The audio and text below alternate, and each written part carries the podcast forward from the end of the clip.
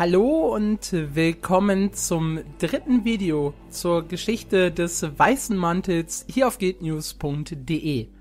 Im ersten Teil haben wir uns mit der Gründung des Weißen Mantels beschäftigt, im zweiten Teil ging es um die Geschichte in Prophecies und in diesem Teil geht es um den sogenannten Krieg in Kryta. Der Krieg in Kryta spielt äh, geschichtlich ein paar Jahre nach Prophecies selbst und inzwischen ist es so, wir haben uns ja äh, mit den Mursat in der Vergangenheit bereits angelegt und wir haben auch ja auf der feurigen Inselkette Wesir Kilbronn bzw. den Lich bezwungen. Und in der Zwischenzeit hat der Weiße Mantel sich ein wenig aus Kryta zurückgezogen. Und jetzt zum Krieg in Kryta fährt er wieder auf. Und zwar im ganz, ganz großen Stil. Ihr seht das hier schon im Hintergrund.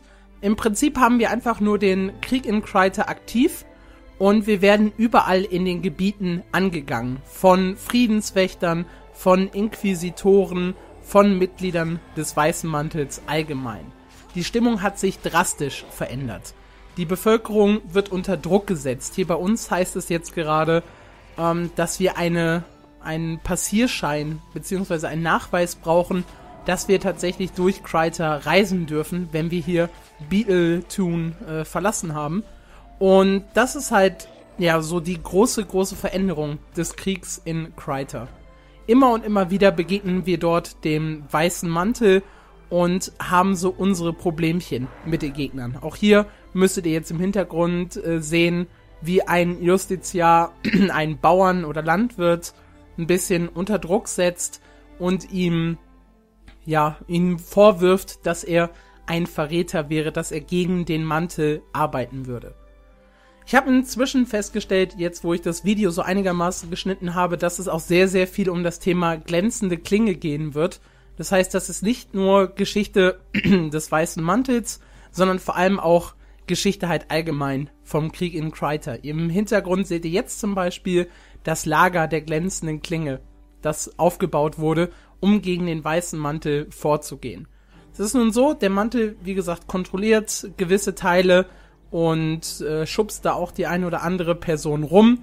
Unter anderem das Dorf Schermoor, ja, oder Schattenmoor, wie es jetzt noch heißt, ist unter Kontrolle des weißen Mantels.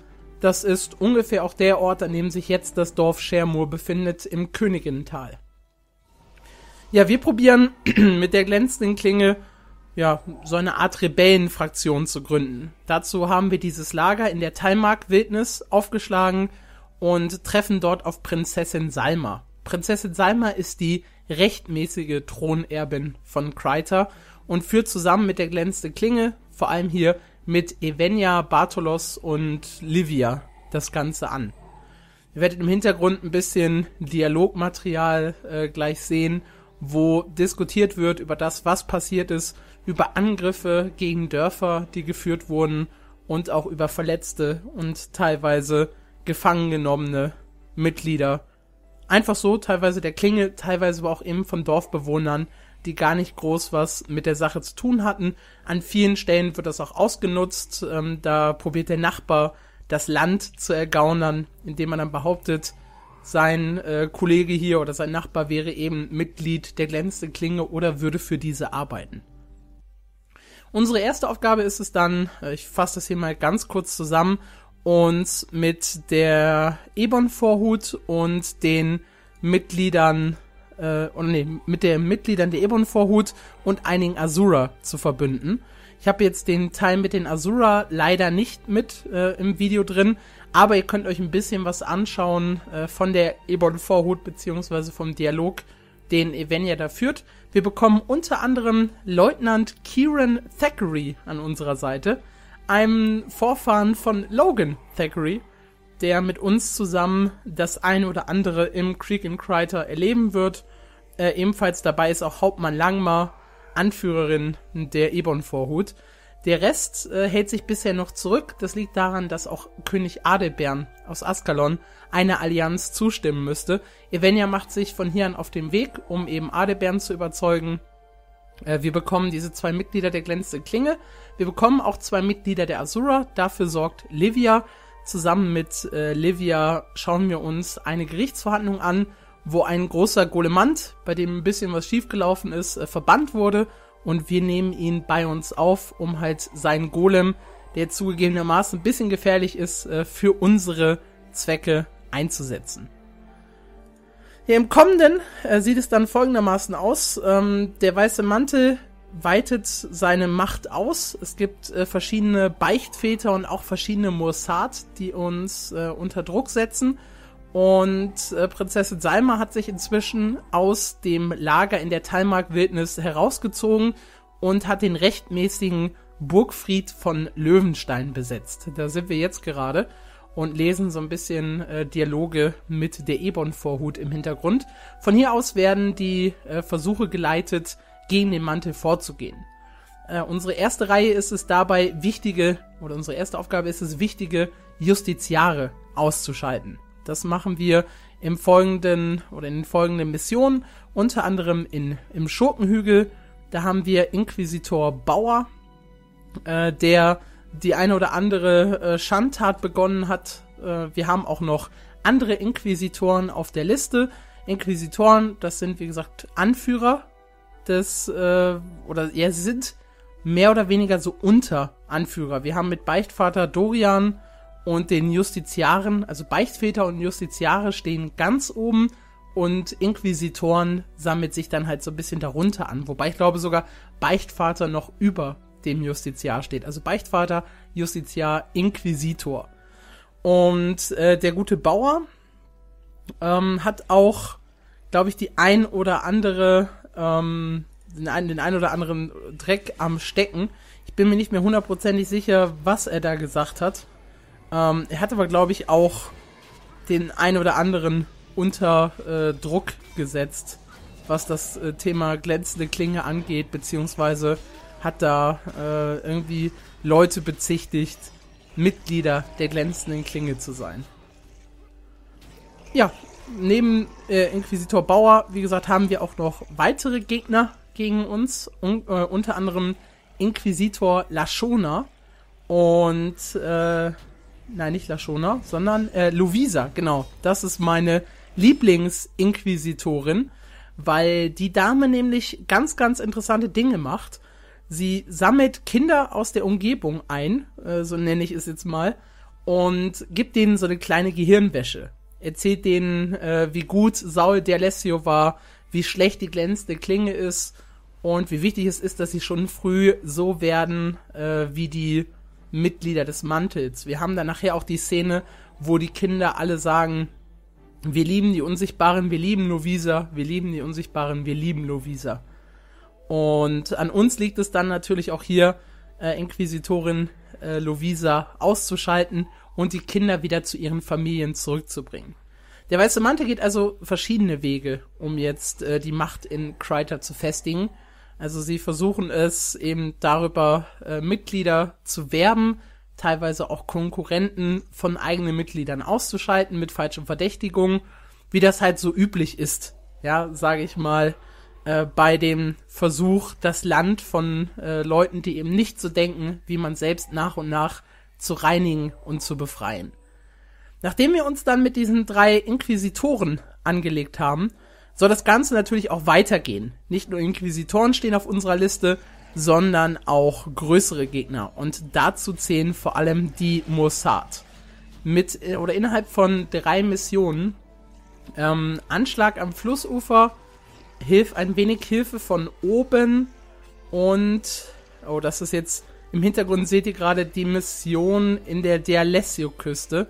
Müsste Tempel der Unerträglichen, glaube ich, heißen. Ja, da sind halt, äh, oder da haben wir halt äh, die Aufgabe, die Mossad auszuschalten. Im Hintergrund äh, seht ihr es bereits und jeden Moment werden wir ihn auch angreifen. Einen äh, Mossad, ich bin gerade überlegen, welcher das war. Oh, ganz kurz. Korrel, ne, müsste es sein. Korrel der Arglistige, äh, den wir hier ausschalten. Generell haben wir damit drei Stück auf dem äh, Gewissen. Einmal am äh, Anschlag am Flussufer, wo wir äh, Eili den Unschuldigen besiegen. Das ist äh, unser Gegner. Nein, das war nicht Anschlag am Flussufer, das war ein wenig Hilfe von oben. Oh mein Gott, jetzt bringe ich ein bisschen was durcheinander. Also, äh, Eili den Unschuldigen, das ist ein wenig Hilfe von oben. Und dann haben wir noch Anschlag am Flussufer. Da besiegen wir Willem den Herablassenden. Das sind die Mossad, die wir bisher äh, auf dem Gewissen haben. Es werden auch noch einige weitere Folgen, nämlich dann im großen Finale. Bevor wir aber das große Finale erleben, stellen wir an dieser Stelle fest, okay, der weiße Mantel zieht den Gürtel enger und zieht vor allem auch immer mehr Leute zusammen. Äh, Demetra heißt, glaube ich, der äh, Stützpunkt des weißen Mantels, von dem aus Jade-Konstrukte, Mossad und weitere Inquisit äh, Inquisitoren beziehungsweise auch Beichtvater Isaiah. Der hat ja jetzt die Rolle von Beichtvater Dorian übernommen äh, als Anführer des weißen Mantels. Zusammen mit dem Mossad ziehen sie gegen Löwenstein. Und wir probieren alle Truppen zusammenzubekommen, unter anderem auch die beiden Azura, Zinn und Blim, die wir hier äh, gerade probieren zu eskortieren. Und da sieht man das auch ganz gut auf der Karte, wenn man sich die Masse an roten Punkten anschaut. Das ist halt eine von diesen Eskortiermissionen. Wir werden gleich auch noch eine weitere sehen, wo wir Dorfbewohner aus dem Norden äh, nach Löwenstein eskortieren. Es zieht sich alles zusammen, also das Ganze wird immer bedrohlicher und der weiße Mantel möchte da endgültig Nägel mit Köpfen machen und die Hauptstadt Löwenstein attackieren. Und dazu ziehen sie halt immer mehr Leute zusammen. Wie gesagt, wir versuchen hier äh, zu fliehen und die Leute, also in diesem Fall unsere Asura aus dem Geheimlabor sicher nach Löwenstein zu bringen. Und wir nehmen auch gleich noch aus der Siedlung Neu-Askalon, die man ja auch jetzt in den Genderanfeldern äh, kennt, Leute mit, um sie nach Löwenstein zu eskortieren. Ja, und das seht ihr jetzt auch nochmal so ein bisschen im Hintergrund. Wie gesagt, die Schlacht in Löwenstein, das ist das große Ziel, äh, das große Ende wo dann der weiße Mantel endgültig zerfällt und zurückgeschlagen wird von der glänzenden Klinge. Und das müsstet ihr jetzt ungefähr im Hintergrund sehen, ähm, wie wir durch den Bergfried äh, wandern und dann von da aus nach Löwenstein. Das sieht hier auch tatsächlich sehr, sehr gut vorbereitet aus. Also die glänzende Klinge hat ordentlich Truppen akquiriert, hat äh, Barrikaden zwischendurch aufgebaut, Bogenschützen geschickt auf äh, erhöhten Positionen äh, gesetzt. Das Ganze hat also wirklich schon so ein, so, so doch ein bisschen kriegerischen Hintergrund. Im Hintergrund stehen auch Heiler, also oder weiter hinten in der Backline stehen Heiler und Elementarmagier, vorne eher so die Krieger. Und das alles ist ziemlich gut aufgebaut und an dieser Stelle hier im Innenhof von Löwenstein wird dann nach und nach gegen die Mitglieder des Weißen Mantels gekämpft. Und da sind einige sehr, sehr ranghohe Leute mit dabei. Unter anderem, wie ich gerade schon gesagt habe, Beichtvater Isaiah, aber eben auch einige Mossad, die wir nach und nach auseinandernehmen werden, bis dann tatsächlich nur noch ein einziger übrig ist, äh, besagter Lazarus. Äh, ich gehe das hier gerade mal ganz kurz durch. Ihr werdet auch zwischendurch die Namen immer mal wieder sehen. Äh, wir haben gegen uns erstmal Hochinquisitor Torimo als Mitglied des Weißen Mantels. Dann kommt Beichtvater Isaiah, der sein Gesicht äh, dem festen Konstrukt im zweiten Raidflügel, im dritten Raidflügel gegeben hat. Dann sehen wir später Lucent oder Lucent der Spektrale, ein äh, Mossad, den wir besiegen. Dann Euzis der Elende äh, müsste ebenfalls ein Mossad sein, wenn ich mich nicht täusche. Zusammen mit äh, Kern den Arglistigen und Kern der Rachsüchtige. Und das müssten, glaube ich, wenn ich mich nicht täusche, zwei Jade-Rüstungen sein. Nein, stimmt nicht. Das sind beides auch Mossad. Okay, dann habe ich nichts gesagt. Kern der Rachsüchtige und auch äh, Kern der Arglistige.